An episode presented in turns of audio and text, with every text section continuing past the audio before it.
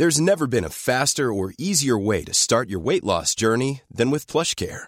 PlushCare accepts most insurance plans and gives you online access to board-certified physicians who can prescribe FDA-approved weight loss medications like Wigovi and Zepbound for those who qualify. Take charge of your health and speak with a board-certified physician about a weight loss plan that's right for you. Get started today at plushcare.com slash weight loss. That's plushcare.com slash weight loss. plushcare.com slash weight loss.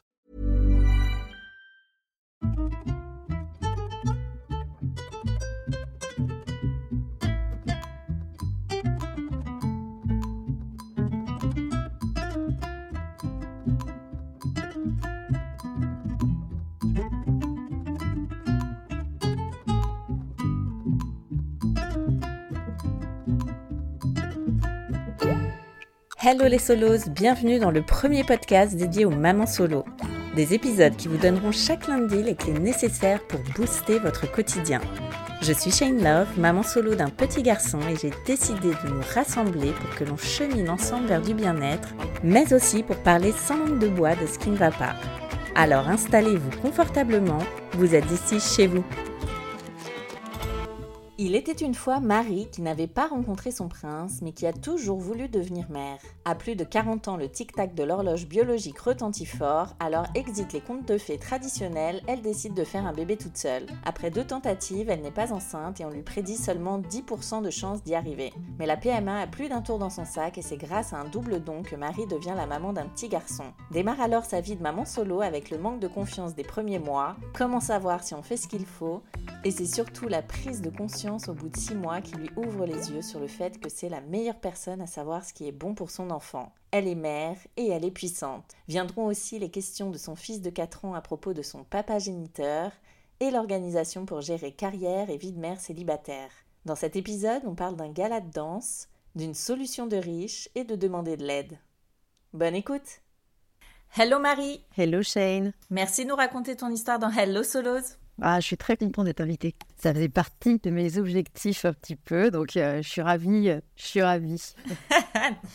Trop chouette. Euh, je te laisse te présenter, nous dire un peu euh, ce que tu Oui, fais dans la alors. vie, depuis quand tu es maman solo, combien d'enfants tu as?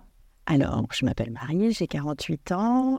j'ai un enfant toute seule que j'ai eu en PMA en Espagne, Ouais. Euh, qui a maintenant 4 ans. Il vient d'avoir 4 ans. Et je travaille dans l'industrie automobile, dans l'événementiel, depuis presque 25 ans maintenant. Ok. Donc, euh, voilà. Alors on va revenir avant tout ça, toi plus jeune, comment tu imaginais euh, ta future vie de famille? Est-ce que tu étais très conte de fées, l'amour pour toujours ou pas tellement? Ah ouais, hyper, hyper romantique, Beverly Hills, euh, tu sais, l'amour euh, quand t'as 16 ans, euh, au lycée, euh, ton mec qui vient te chercher avec son vélo la sortie des cours et tout, et c'est absolument pas ce qui s'est passé. Ouais, pas visiblement. Non.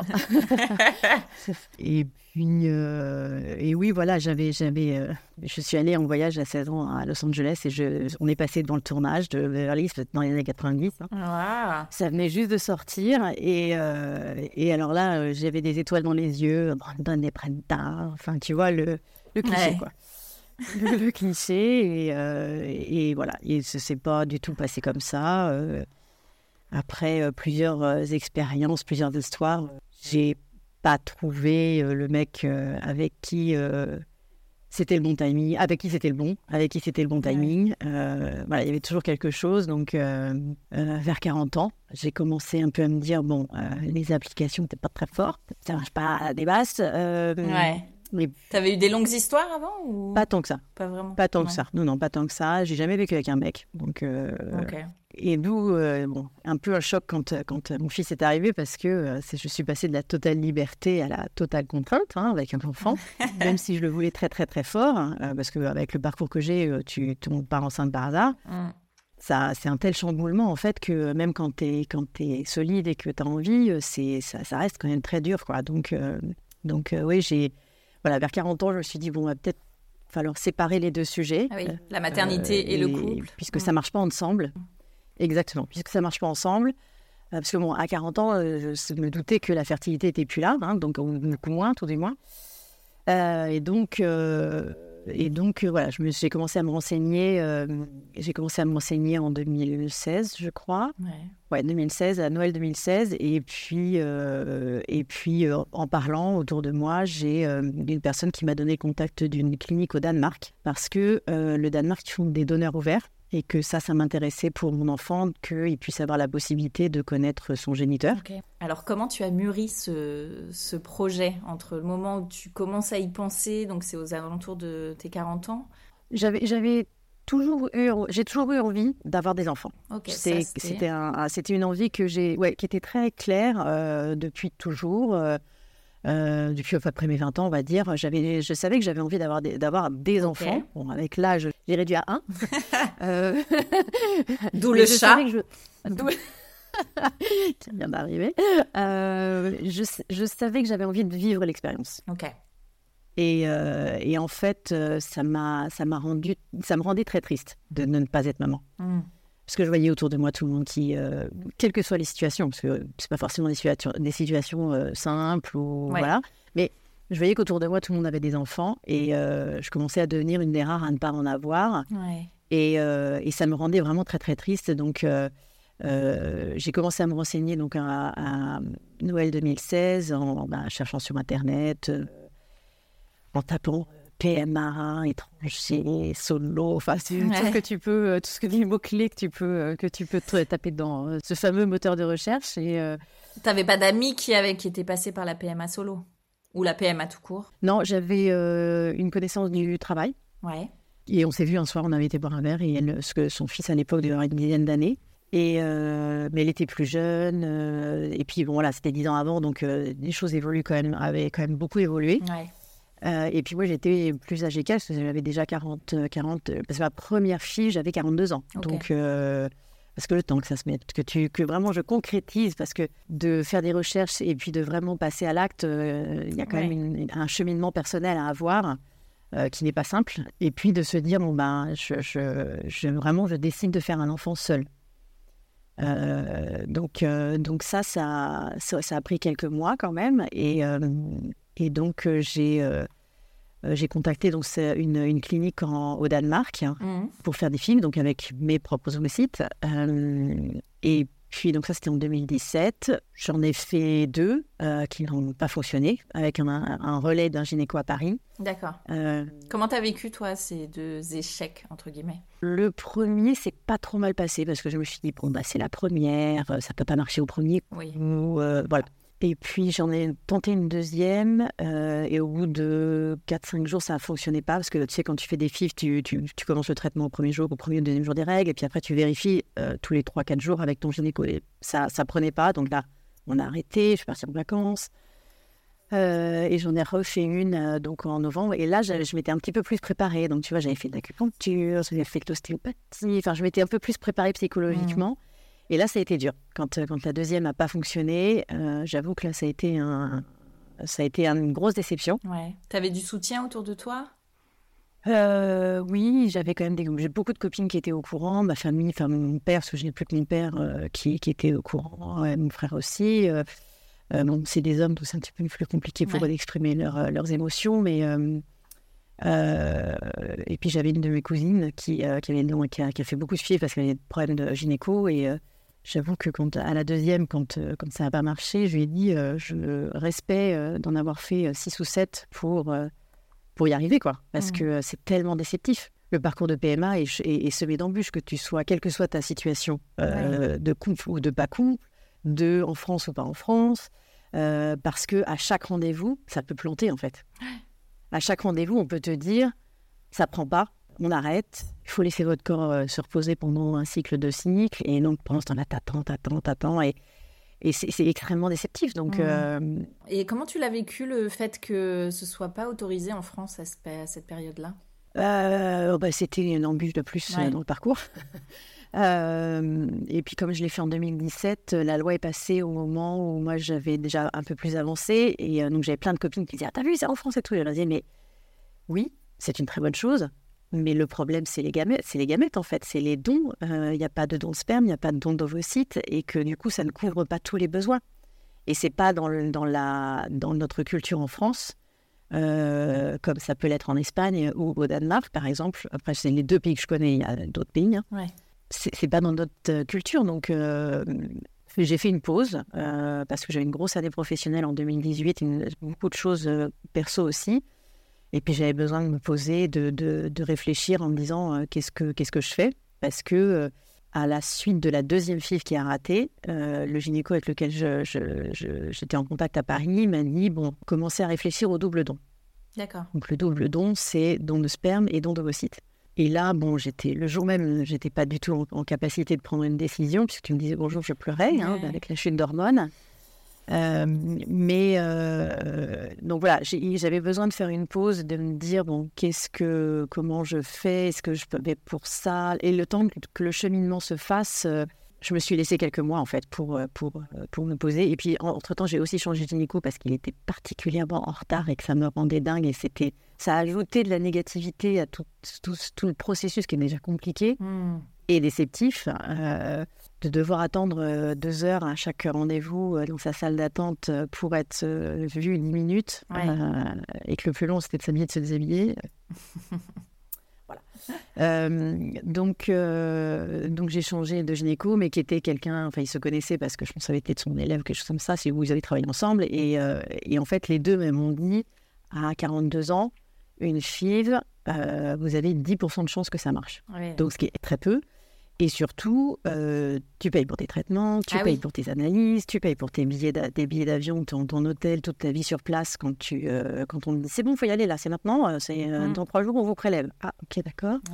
Et puis, et puis il faut, faut, que tu arrives à, à, accommoder ta vie professionnelle ah oui, autour. Mmh.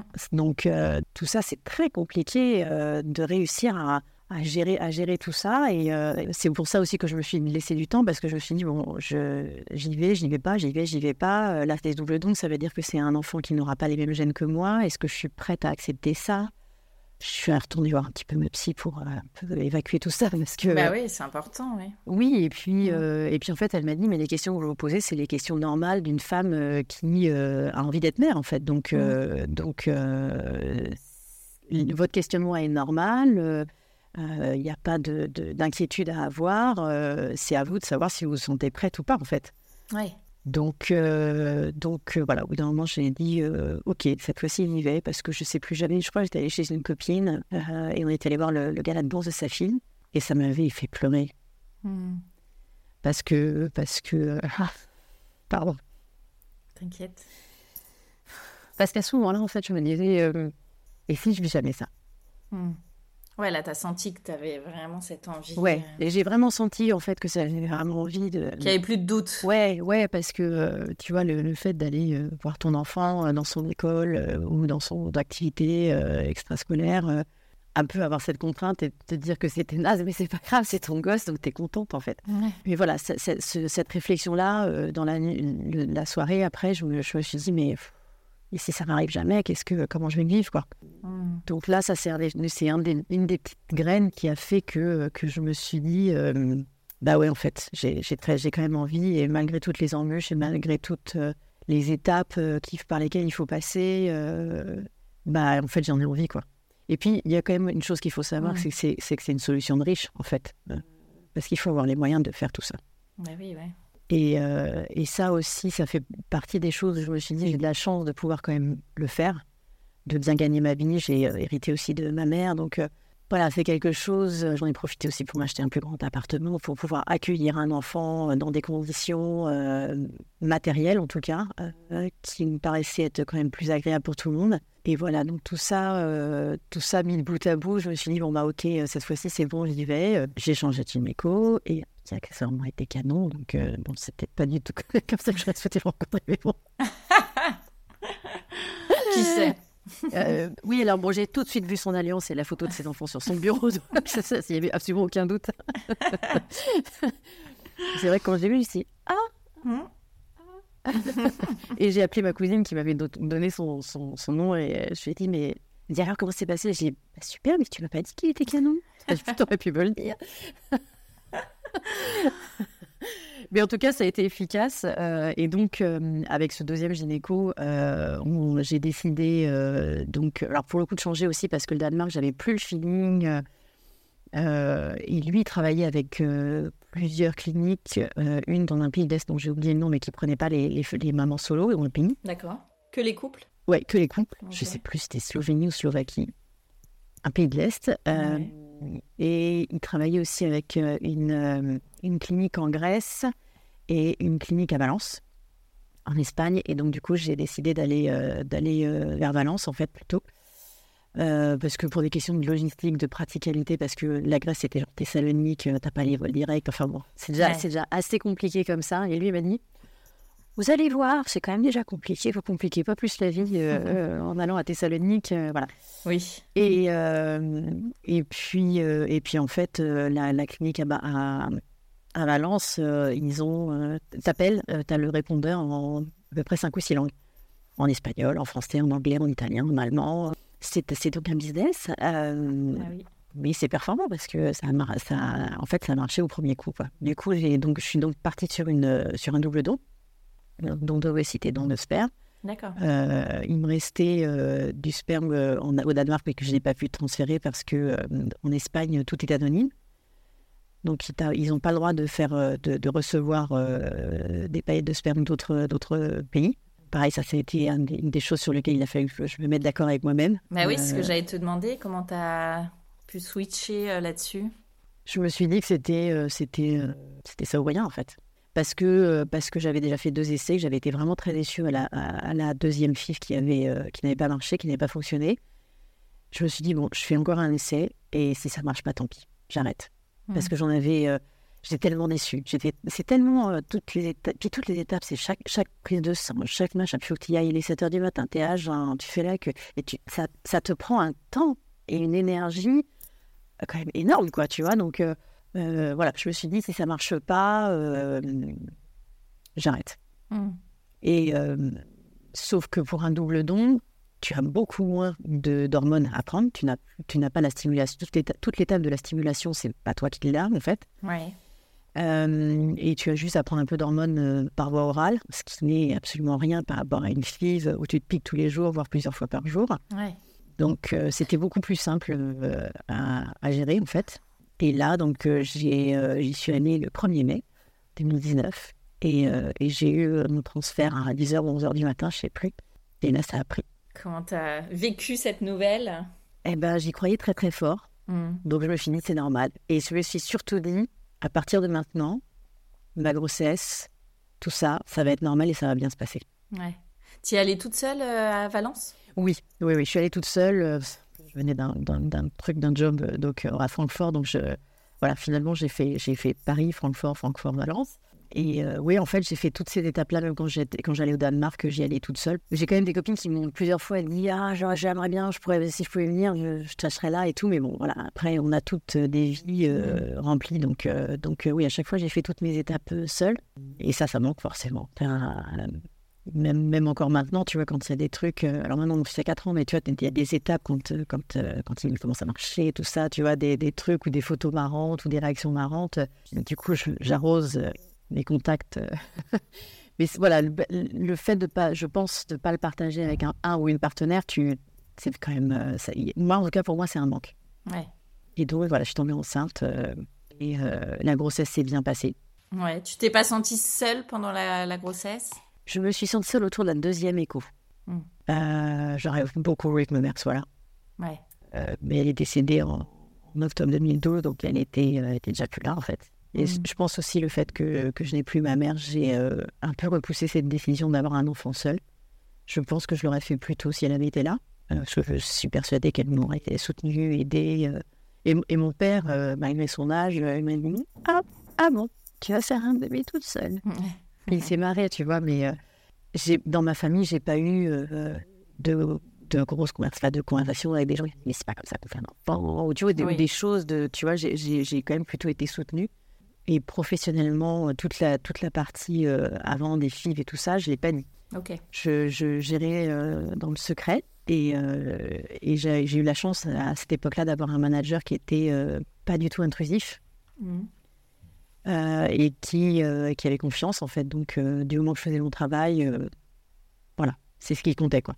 Ok. Euh, et ça, d'ailleurs, je l'ai remercié quand euh, après j'ai annoncé ma grossesse. Je l'ai appelé en lui disant bah, écoute, je suis enceinte. Euh, et je lui ai remercié. Je lui ai dit écoute, merci de ne pas avoir été intrusif parce que du coup, j'ai pu gérer mon truc sans me justifier. Et voilà, donc c'était très pratique pour, pour mon cas en tout cas. Mmh. Et donc, et donc, et donc, voilà, j'ai fait une grossesse, alors avec quelques désagréments de grossesse, mais voilà, pas à l'âge que j'avais, parce que j'avais déjà quand même 43, 44. Tu avais un suivi particulier par, du fait que non, pas plus que ça. Non, non. Euh, mais comme c'était avant le Covid, j'avais demandé à avoir euh, deux jours de télétravail. Euh, parce que je faisais quand même 60 bornes aller-retour, donc c'était un peu, un petit peu beaucoup de voitures quand même. Mmh. j'avais un, suivi classique. alors, c'était pas le gynéco avec lequel j'ai fait du coup ce double don, mais lui m'a envoyé vers, vers, vers quelqu'un, vers un, vers un obstétricien qui faisait le suivi et qui m'a accouché plus près de chez moi et qui est dans un centre de PMA, mais français.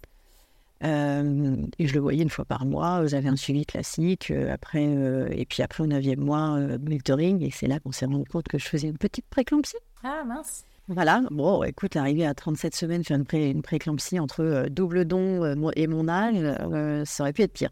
Hmm. Ça aurait pu être largement pire.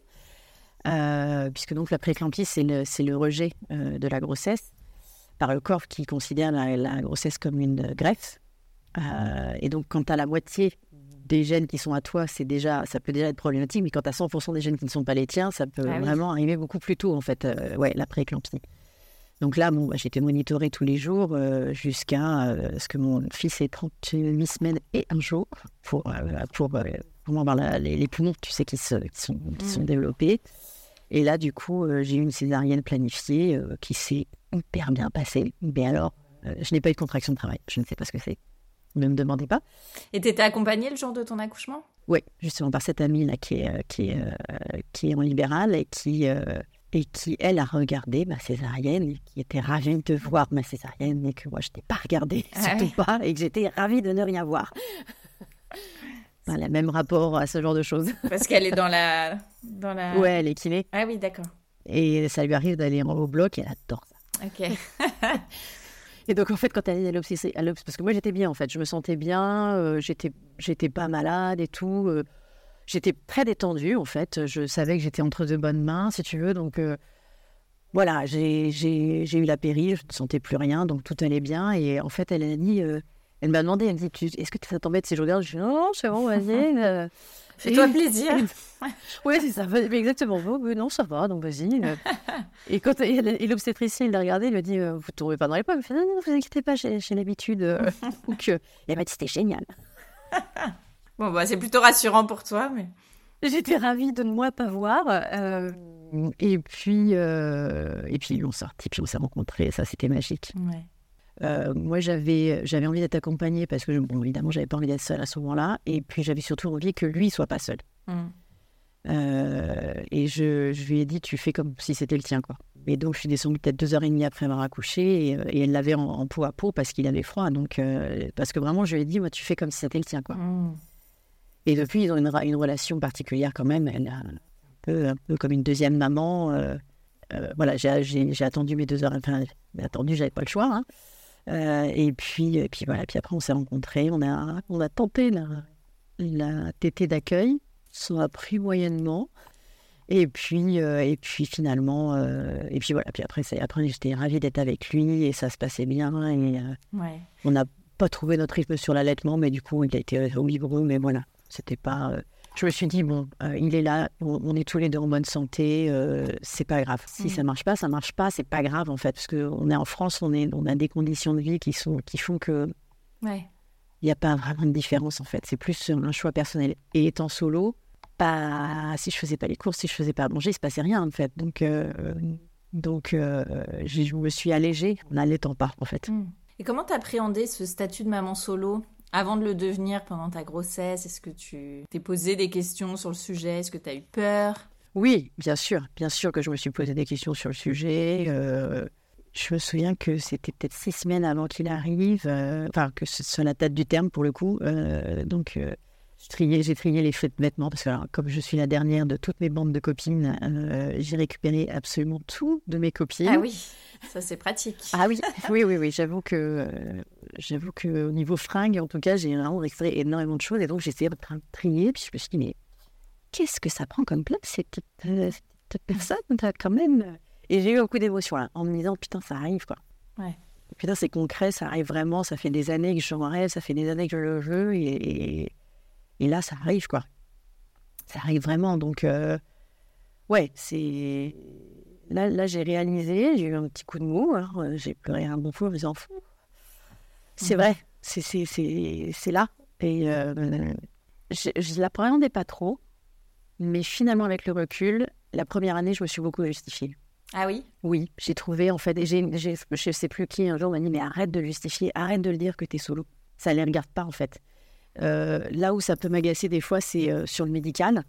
Euh, tu sais, quand on te demande c'est quoi les antécédents familiaux et tout, en fait, je sais pas. Ah oui. Ouais, tout ce que je sais, c'est que les deux donneurs, ils avaient 20 ans, qu'ils étaient caucasiens comme moi et qu'ils ils sont même groupe sanguin que moi. C'est tout ce que je sais. Hmm. Donc, euh, ça, pour ça, je, trouve ça frustrant, euh, même pour lui, tu vois, de ne pas, avoir, euh, de pas connaître ses origines. C'est d'où les donneurs ouverts au début, quoi, tu vois. Et donc, oui, ça, je me suis beaucoup posé de questions en me disant comment je vais gérer ça, en fait. Et il y a des fois, je trouve que je gère bien, puis il y a des fois, je trouve que je me chie dessus, mais bon, écoute. Comme tout parent, hein. En fait, c'est ce que je découvre avec la parent. Enfin, je découvre, je découvre plus trop maintenant, mais je trouve que la parentalité, en fait, c'est que tu fais ce que tu peux. Bah oui. Et des fois, tu te plantes, puis des fois, ça, ça marche. Quand, euh, quand les, les crises commencent à arriver, deux ans, trois ans, quatre ans, euh, les premières crises, je comprenais absolument rien de ce qui se passait. Je mais que dalle, quoi, vraiment. En plus, euh, mon fils est de janvier, c'est arrivé en octobre. Je lui ai dit, non, mais non, ça peut, peut pas encore être, ça peut pas déjà être les deux ans et tout. Bon, si, si, si, tout à fait. Mm. Et voilà, à, partir de ce moment-là, je me suis dit, j'ai vraiment l'impression, en fait, que tu fais ce que tu peux en tant que parent. Solo, pas solo, euh, tu, tu, tu, tu, fais ce que tu peux avec les armes que tu as, euh, avec ce que tu trouves quand tu as un sujet sur Internet, sur les réseaux sociaux, etc à qui se fier, qui écouter. Euh, je trouve que les premiers mois, c'est difficile de se faire confiance. Ouais, t'as pas réussi, toi? J'ai, Ça m'a pris au moins six mois, hein, quand même. Ouais. De, de, de, me dire, mais en fait, je sais ce qui est bon pour mon fils. Hmm. Je suis sa mère et c'est moi qui sais. Bon, il y a des trucs où je peux me planter, mais après, on peut toujours revenir. Tu vois, si tu cries trop fort, on peut toujours aller t'excuser, dire, eh, eh, excuse-moi, j'ai mal géré, euh, c'est trop pour moi. Enfin, donc, euh, mais voilà, ça, pareil, ça c'est un cheminement à avoir. Et moi, j'ai trouvé ça long de réussir et de me faire confiance et en fait, et, de se rendre compte de la, de la, du pouvoir et de la puissance qu'on peut avoir en tant que mère. Ouais. Et, euh, et qu'en fait, on arrive à gérer, quoi. Ouais. On est tout le temps obligé de jongler parce qu'il y a toujours des trucs qui se passent pas comme prévu. Moi, chaque fois que je pars en déplacement, mon fils est malade. Et comment tu t'organises justement alors avec ton travail euh? Eh ben, j'ai cette amie là qui, qui et son mari qui, euh, qui prennent mon fils. J'ai euh, mon frère et mon ex-belle-sœur qui sont aussi euh, près de chez moi et qui, et qui me le prennent.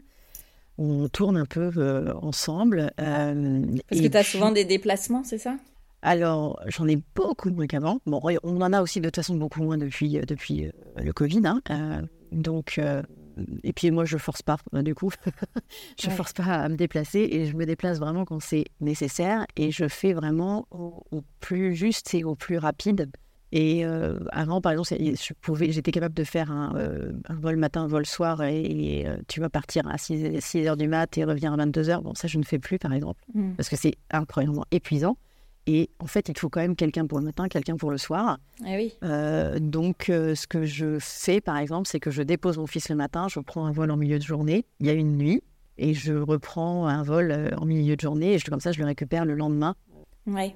Tu arrives facilement à demander de l'aide pour ça? Non. non, c'est compliqué. Ouais. J'ai toujours un peu de mal et pourtant j'ai des gens autour de moi qui m'aident, hein, mais et qui sont là. Là, au mois de. C'était quand C'était qu'en décembre. Là, j'ai ma. J'ai, euh, bah, il devait aller chez mes amis. Et puis, euh, bah, épidémie de gastro. Alors là, mm. c'est pas possible. Donc, ma, belle-sœur euh, l'a pris. Et puis, euh, la semaine suivante, j'avais un déplacement prévu. Et il était déjà prévu chez ma belle-sœur. Et en fait, elle a fait les deux fois. Et, et voilà. Et je l'ai remercié en lui disant que si elle n'avait pas été là, je pourrais pas, j'aurais pas pu, j'aurais pas pu faire tout ça parce que du coup, qu'est-ce que je fais? Moi Si j'ai personne pour bah, je, suis obligée d'annuler mon déplacement et puis je peux pas toujours en fait parce que typiquement le premier déplacement c'était un événement que moi j'organisais. Ouais. Donc euh, même si j'ai des collègues, c'est c'est mon, c'est là c'était mon événement quoi, tu vois. Donc euh, donc euh, Ouais, c'est pas c'est pas toujours simple, mais on trouve toujours des solutions. Et c'est ça qui est incroyable, c'est que quel que soit, euh, alors des fois la solution c'est de lâcher prise. Hein. Parce que toi, pourquoi tu as du mal à, de, à demander de l'aide, par exemple? J'ai j'ai toujours démerdé toute seule. Ouais. Ouais, j'ai tendance à faire les choses par moi-même en fait. Mais il y a un truc, quelque chose qui te gêne dans le fait de demander? Bah d'être dépendant en fait. Et puis qu'on me dise non, qu'on me dise non, c'est pas possible. Parce que là du coup tu dis bon merde, il faut que je trouve une autre solution. Euh, euh, là, tu vois, j'ai eu un déplacement euh, en septembre euh, et je l'avais déposé le dimanche. mon événement était le lundi. et puis le lundi à 11h, le centre m'appelle en me disant il a vomi en classe, il n'est pas bien, il faut que vous veniez chercher. Je dis je suis à deux heures de route. Et là, pour le coup, c'était un pareil, un gros événement. Et, et, et, là, j'ai bon, essayé de trouver une solution. J'avais des choses à finir sur place, euh, passer des consignes pour, pouvoir partir. Et, euh, pareil, j'ai passé des coups de fil à droite à gauche parce qu'en fait, au bout d'un moment, la nana me dit si ça n'y va pas mieux, c'est les pompiers qui vont l'emmener. Je lui dis non, mais attendez, vous n'avez pas laissé partir une fille de 3 ans tout seul avec des pompiers qui ne connaît pas. Enfin, ouais. Bah oui, mais c'est la procédure. Bah, je dis bah oui, mais quand même, bah, donnez-lui un, donnez un coup de doliprane et ça ira mieux. Bah, on n'a pas le droit. Ouais, gros stress. Ah ouais, cette fois-là, je suis rentrée je suis rentrée, je devais, partir, je devais être partie trois jours et finalement, je suis, je suis partie une nuit. Quoi. Et je me suis arrangée parce que, parce que tu n'as pas le choix et que, euh, et que j'ai aussi la chance d'avoir un boulot où, euh, où, mes boss sont compréhensibles. Moi, je travaille dans la communication, il y a beaucoup de femmes, ce qui n'est pas forcément un, un gage de, bienveillance, mais en tout cas, là, pour le coup, ça l'est. Euh, parce que moi, je suis quand même arrivée avec mes bagages et qu'elles ont dit OK, d'accord, c'est une chance, c'est une chance incroyable, tout en étant salarié, parce que tu peux avoir une, de la flexibilité en étant, en étant euh, indépendante ou, entrepreneur, etc., ce qui n'est pas mon cas. Oui, tu n'as pas eu cette euh, charge en plus de euh, Exactement. faire bonne figure au travail. De... Alors après, j'ai appris à être maman et, et à travailler, si tu veux. Donc les, les trois premières années, j'étais dans un job un peu en retrait ce qui m'allait bien parce qu'il fallait que moi j'apprenne à ce que c'est que d'être maman et de rentrer, enfin tu vois, d'aller au bureau et de rentrer ça. Et encore, je n'ai pas connu cinq jours par semaine où tous les soirs c'est la course pour rentrer parce que je fais de télétravail et que ça me permet d'équilibrer et de ne pas être dans le rush le week-end, de, mmh. de, faire du batch cooking comme d'autres, tu vois. Euh, je respecte à toutes les femmes qui ont fait avec un ou plusieurs enfants pendant des années euh, avant, le télétravail, quoi, tu vois. C'est dans ce moment-là que je me dis, je comprends pourquoi ma mère ne regardait pas la télé le soir quand j'étais gamine. Elle avait juste pas le temps. Parce que euh, une famille, une maison, et, et, là, c'est là je me dis, mais heureusement que j'ai télétravail en fait. Ouais. Parce que, parce que ouais, je fais deux à trois jours de télétravail par semaine. Donc euh, ça aide quand même pas mal à absorber euh, euh, bah, le, ce que tu dois faire chez toi, quoi. Mm. Donc ça, j'avoue que c'est une vraie chance. Et voilà, j'ai pas eu de problème dans mon boulot. Et puis même maintenant, j'ai pas j'ai eu une promotion en octobre, là. Ça, j'ai promotion, j'ai fait une réduction de ma mère le mois dernier. Et le troisième objectif, c'était le, podcast. Tu vois, eh bah, on peut dire que objectif atteint, c'est génial. Ouais, ouais, je suis très Bravo. Merci. Trop chouette. Euh, ouais, ouais, chouette, c'est très chouette. Et du coup, euh, là maintenant, c'est moi qui suis manager et, euh, et, je suis contente parce que c'est arrivé à un moment où je me sentais prête. Bon, évidemment, je me suis posé la question de dire, j'y vais, j'y vais pas, j'y vais pas quand le poste a été, été ouvert. Et puis, puis je me suis dit, bon, il faut saisir l'opportunité. au pire, j'aurais fait ce qu'il faut et puis je l'ai, c'est super. Et je l'ai pas, au moins, je, je, je, serais droite dans mes bottes, quoi. Et. Mmh. Je l'ai eu, donc euh, c'était ça c'est super et euh, c'est intéressant et, euh, et, et, je suis contente parce que, parce que ça se passe bien et que, encore une fois, malgré mon bagage, ça passe. Et, et j'ai des boss qui sont bienveillantes et qui comprennent ma situation et qui me font me mettent pas la pression. Parce que de toute façon, je, je me la vis moi-même et que s'il y a des mmh. urgences et s'il y a des choses, je me connecte quand mon fils est couché et que je suis, quand je suis dispo. Ouais, la confiance est installée en tout cas. Donc, exactement, euh, exactement. Ça change quand même tout. Complètement. Mm. Complètement. Ah oui, oui, dans ma carrière, j'ai eu des moments où j'étais avec des personnes qui n'avaient pas confiance et c'était bien plus problématique. Et j'avais n'avais pas la situation que j'ai actuellement. Et heureusement, parce que euh, je pense que ça serait une incompréhension totale, quoi. Mm. Et tout à l'heure, tu disais que tu te justifiais beaucoup euh, pendant, pendant, longtemps sur le fait que tu sois maman solo, tu te justifiais auprès de qui? Donc, tu as parlé des médecins Euh, et. euh, Ouais, le corps médical en général, genre, c'est quoi c'est- c'est c'est antécédent? Ben, Je ne sais pas parce que ben, j'ai fait un double don. Alors, un coup, 9 fois sur 10, il faut que tu expliques ce que ce que ce que Et je me justifie aussi au niveau des administrations. Euh, la crèche, quand finalement ils m'ont prévenu, bah, du coup, j'y suis allée et j'ai expliqué ma situation. Euh, bon, ça a été très bien accueilli. hein, Il y a pas... Mais c'est vrai que voilà, il y a eu, même quand je rencontrais les gens, tu vois, je, quand on me disait Ah, mais, euh, et il est où le papa? Bah, voilà. Donc, du coup, on en fait, avant, au lieu de- pour éviter les questions, je le Mm. disais tout de suite. Ouais. Et euh, le, le truc, c'est qu'en fait, ça crée plus de questions. Donc, en fait, j'ai arrêté de le dire. Et, euh, et il s'avère que mon fils euh, me ressemble, contre toute attente. Mm. Euh, et que, en fait, euh, du coup, ça, ça ne génère pas de questions. Ouais. Et là, tu vois, il y a quelques mois, il y a eu un événement à mon taf euh, pour les familles. Et j'ai, on m'a, oui, j'ai ouï dire que quelqu'un avait dit Ah, il est super mignon, son fils, il lui ressemble. Et, et donc, ça- m'a fait marrer cette réflexion. Et du coup, la personne qui m'avait rapporté ça, je lui ai expliqué Je dis Bah écoute, en fait, c'est sympa, hein, mais en fait, on n'a pas, de, on n'a pas de gène en commun. Sauf que, bon, je l'ai porté et qu'il n'y a aucun doute que c'est mon fils et que je suis sa mère Mm. pour lui. Alors que. euh, euh, bah, dans le podcast, une fois, j'avais entendu, je ne sais plus la, la- personne qui avait témoigné, mais qui avait parlé d'un livre qui s'appelle euh, Vivre seul avec papa et maman, papa ou maman, que je me suis empressée d'acheter, euh, et qui nous aide bien euh, quand il y a des moments, parce que là maintenant mon fils a 4 ans, donc euh, il exprime euh, des choses. Ouais. Il est rentré à l'école cette année, et là il exprime plus de choses, et ce livre, euh, en gros, euh, on prend le livre quand on a un truc à se dire, quoi. Parce que là, les, les- les- questions qui sont, euh, qui sont cet été, par exemple, il y a une petite fille qui s'est euh, plantée devant lui et qui lui dit, euh, mais elle avait 5 ans déjà, donc elle lui dit, mais il est où ton papa? Mm. Et là, j'ai vu qu'il s'est refermé, en fait. Ah oui. Ouais, je l'ai vu parce qu'il m'avait déjà dit que dans un club enfant, il m'avait dit, tu va leur dire, eux, va leur- toi, toi, va leur dire que j'ai pas de papa. D'accord, donc euh, je l'ai fait devant lui en disant, voilà, je, euh, il a, voilà notre histoire. Si euh, vous entendez quelque chose, parce que je suppose que s'il le demande, c'est qu'il s'est passé quelque chose, mais il ne sait pas l'exprimer. Ouais. Voilà, donc, donc voilà, et puis, et donc cette, deux jours après ou le lendemain, je ne sais plus, là, cette petite fille vient devant lui et lui dit, mais il est où ton papa? Donc je vois qu'il se referme. Donc je réponds gentiment en lui disant, bah, écoute, Martin, il n'a pas de papa. Et pourquoi? Ah oui. oui, elle, a, cinq- elle a 5 ans. hein, donc, Ouais. tu vois, la réflexion est déjà un peu plus avancée. Et, euh, et là, je voyais qu'il ne voulait pas du tout répondre. Alors, je lui ai dit, bah, écoute, euh, c'est notre histoire. Martin, il sait, mais, euh, mais c'est notre histoire. Donc, euh, je, je vois qu'il n'a pas envie d'en parler. Donc, euh, donc, et puis, elle a dit, ok, d'accord. Puis, bon, elle, est repartie, tu vois. Comment Euh, tu le vis, toi, quand il se passe des, des choses comme ça? Comment t'en parles avec ton fils déjà? Alors, euh, bah déjà, le livre nous a bien aidés parce que le livre parle de, euh, de, couples qui se séparent ou de, de couples dont la, mère ou le père est décédé. Et euh, il y, a, y a carrément une page où euh, et des femmes qui décident de faire des enfants, un enfant seul. Donc là, je me dis, tu vois, ça, c'est moi, ça. Euh, et euh, et euh, au fur et à mesure, je me rends compte que j'arrive à lui donner plus d'informations. Déjà, pour moi, ça n'a jamais été un tabou. C'est-à-dire que quand on m'en parle devant lui, quand il était plus, quand on me parlait, pardon, quand, devant lui quand il était plus petit, tu vois, je, je répondais très spontanément. Moi, j'ai Mm. fait mon cheminement, hein, donc euh, euh, je suis très à l'aise avec ça. Mais euh, lui, je sens, là, surtout depuis la rentrée des classes, que, euh, que ça le turlupine un peu. Et euh, je rajoute au fur et à mesure des, des- des éléments, tu vois, en lui disant, ben, euh, je ne sais pas beaucoup de choses sur... euh, au début, je parlais que du papa, parce que dans le livre, on parle non, pas de double nom.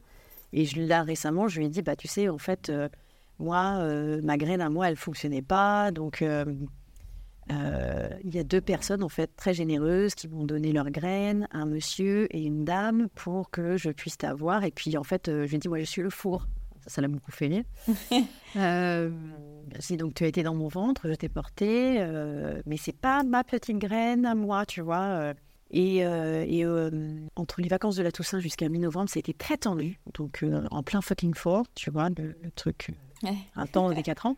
Puis un soir, enfin, j'en avais marre de répéter le même truc et tout, machin. Et il me dit, mais si je suis comme ça, c'est parce que j'ai pas de papa. Mm. Alors, il était 20h30, je l'ai envoyé chier. Rien à voir, va te laver les dents, c'est l'heure. Tu vois, et, mais je suis passée complètement à côté. Et, et le lendemain, je me suis dit, non, faut qu'on revienne dessus parce que c'est trop important. Mm. Et donc, le lendemain, c'est lui qui a sorti le livre. Et là, ça a été une conversation qui était très douloureuse. Parce que là, il s'est mis à pleurer. Il m'a dit, mais voir, moi, j'ai pas un papa comme les autres? Ah oui. Et là, ça, ça a été très dur. Parce que je savais que cette conversation arriverait un jour ou l'autre.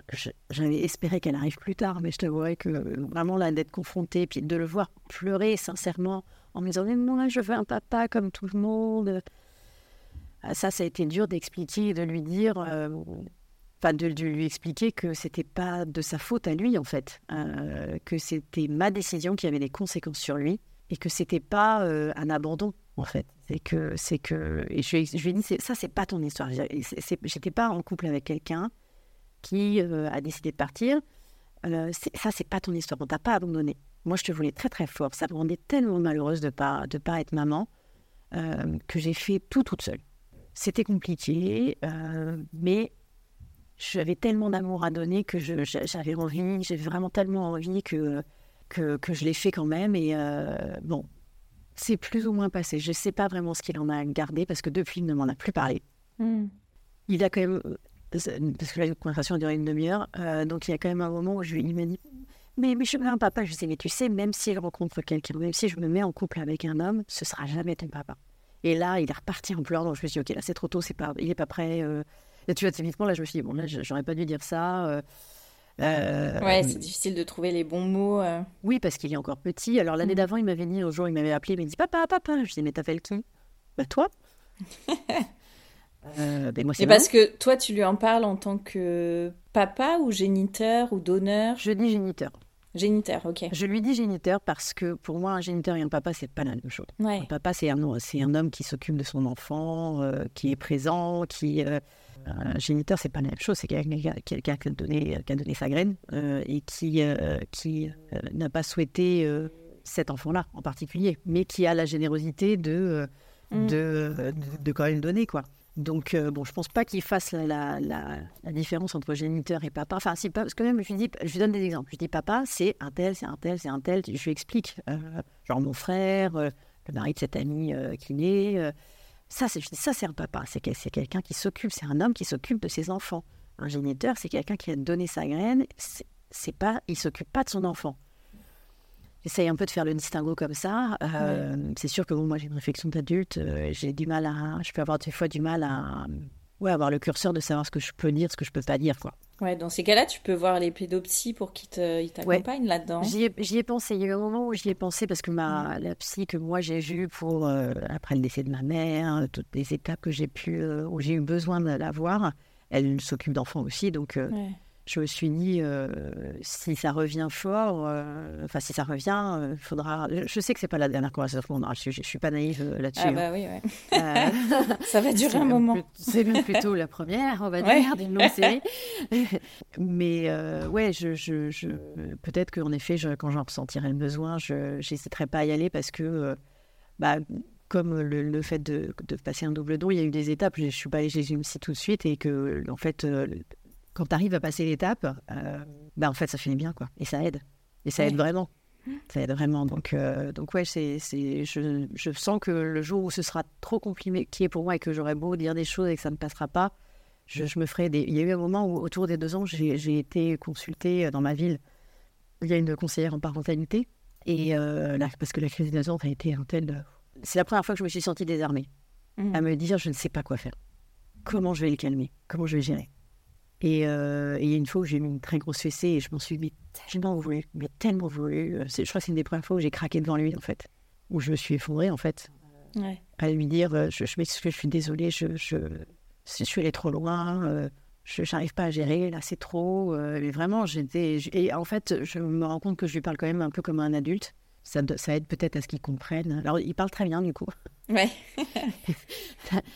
un peu trop bien d'ailleurs des fois. Heureusement ils font pas la honte encore. Donc euh, ouais, je j'hésiterai pas le jour où vraiment je me sentirais de nouveau dépassée, mais vraiment complètement dépassée euh, à, à, consulter parce que parce que ça aide vraiment. Euh, la, la, conseillère en parentalité que j'ai vue, je l'ai vue seule et puis après je l'ai vue avec Martin dans un atelier et ça m'a fait du bien moi, ça nous a fait du bien à tous les deux parce que ça désamorce. Ce qui est compliqué quand on est deux, tu sais, c'est d'être quand, quand tu es dans un moment où ça monte, ça monte, ça monte, c'est de, c'est de casser l'accélération et de et de pas être dans, dans, dans l'enchaînement euh, du euh, de la colère quoi. Ça je trouve ça compliqué des fois et je, je, me rends compte que quand on n'est pas tous les deux, qui que ce soit, ça pas du tout, ça enchaîne pas du tout de la même façon. Et ouais, t'as rien pour désamorcer. Exactement, ouais, ça désamorce naturellement en fait le fait qu'il y ait une tierce personne, qui que ce soit. Et euh, est-ce que tu arrives à trouver du temps pour toi? Bah non. Quelle drôle de question. Mais oui, je crois qu'on n'est pas nombreuses à t'avoir répondu. Mais oui, bien sûr, tous les jours, je me prends deux heures. Ah, rassure-moi. je n'ai jamais autant pensé à moi que je suis maman solo. je suis maman solo. Bah, bien sûr.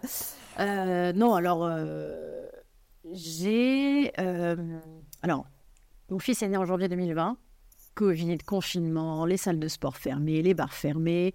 Il y a eu des fois où j'avais envie de sortir et je ne pouvais pas. Euh, et c'était pas une question de problème de babysitter, hein, c'était euh, euh, couvre-feu et tout ce qu'on a vécu à ce moment-là. Quoi. Donc, on est un peu sorti du bois bah, quand il est rentré en crèche, donc c'est septembre 2021. Ça a commencé à être un petit peu mieux. Et là, j'ai commencé à, chercher un, des babysitters pour pouvoir ne serait-ce qu'aller faire un resto avec des copines.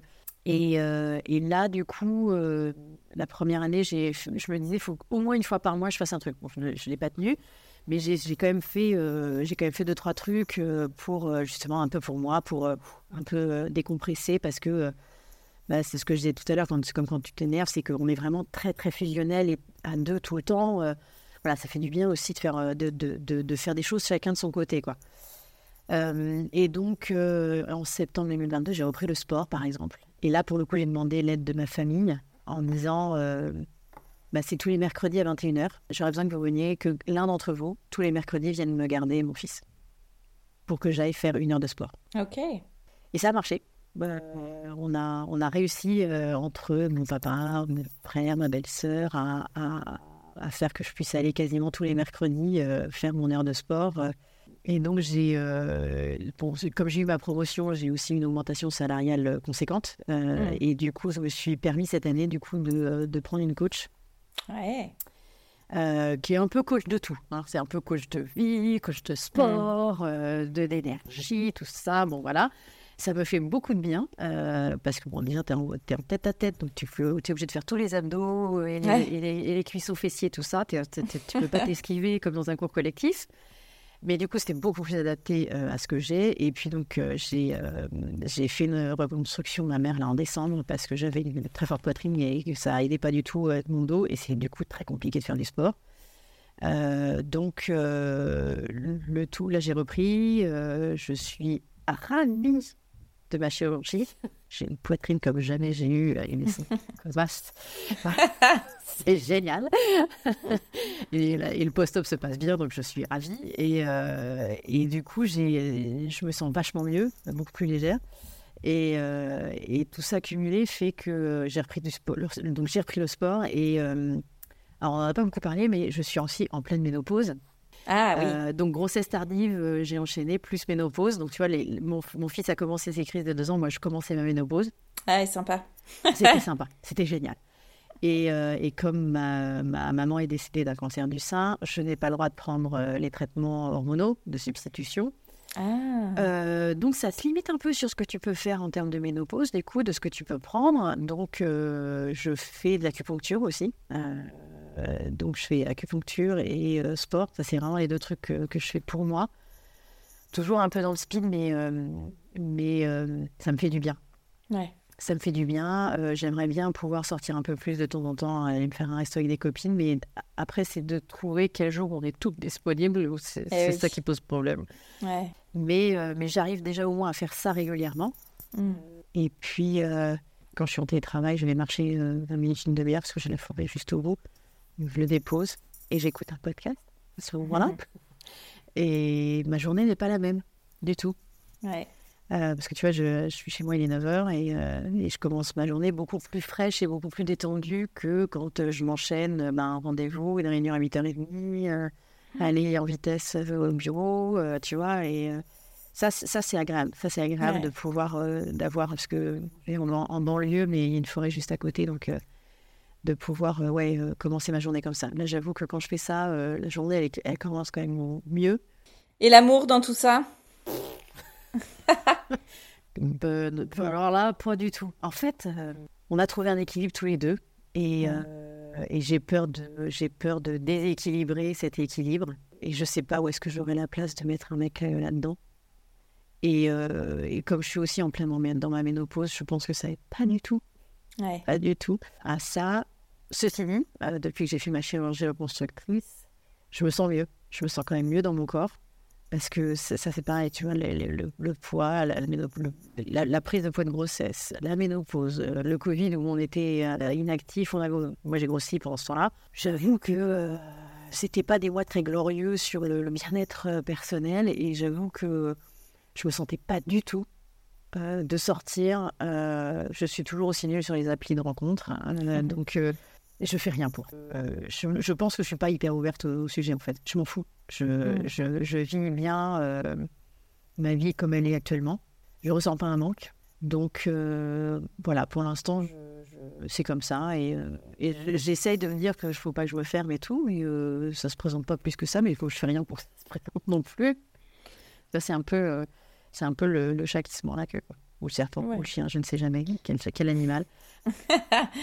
mais après, si tu es bien comme ça.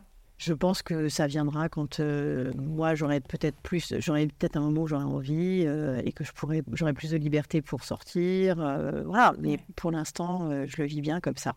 Hmm. Et ça t'a pris quoi tout ce parcours sur toi? Ah, bah, j'étais bien solide quand même et que je suis ravie d'avoir eu ce petit garçon. ça a pris le temps que ça a pris, mais c'est le petit garçon que je voulais. C'est lui que j'attendais en fait. Et il est exactement comme je, comme je le voulais. Et euh, parce que c'est l'étape de, de dire il n'aura pas mes gènes. Euh, tu dis putain comment il va être? Et je me, je me dis ben en fait tout ce parcours euh, de, d'avoir de devoir attendre aussi longtemps, les échecs que tu peux vivre quand tu fais ce genre de, de, de parcours, c'était pour l'avoir lui et que et que je suis ravie que ce soit lui en fait. Il est super. et j'ai beaucoup de chance avec lui. Ça je le dis souvent. Merci beaucoup Marie. Merci à toi. Merci d'avoir écouté cet épisode, j'espère qu'il vous a fait du bien. Si c'est le cas, n'hésitez pas à mettre 5 étoiles sur votre application podcast préférée et à en parler autour de vous. Ce petit geste m'aidera beaucoup à faire connaître Hello Solos. Je vous souhaite à toutes une très belle semaine et vous donne rendez-vous lundi prochain pour un nouvel épisode. En attendant, direction Instagram sur le compte hello.solos pour retrouver la communauté décomplexée des mamans overbookées.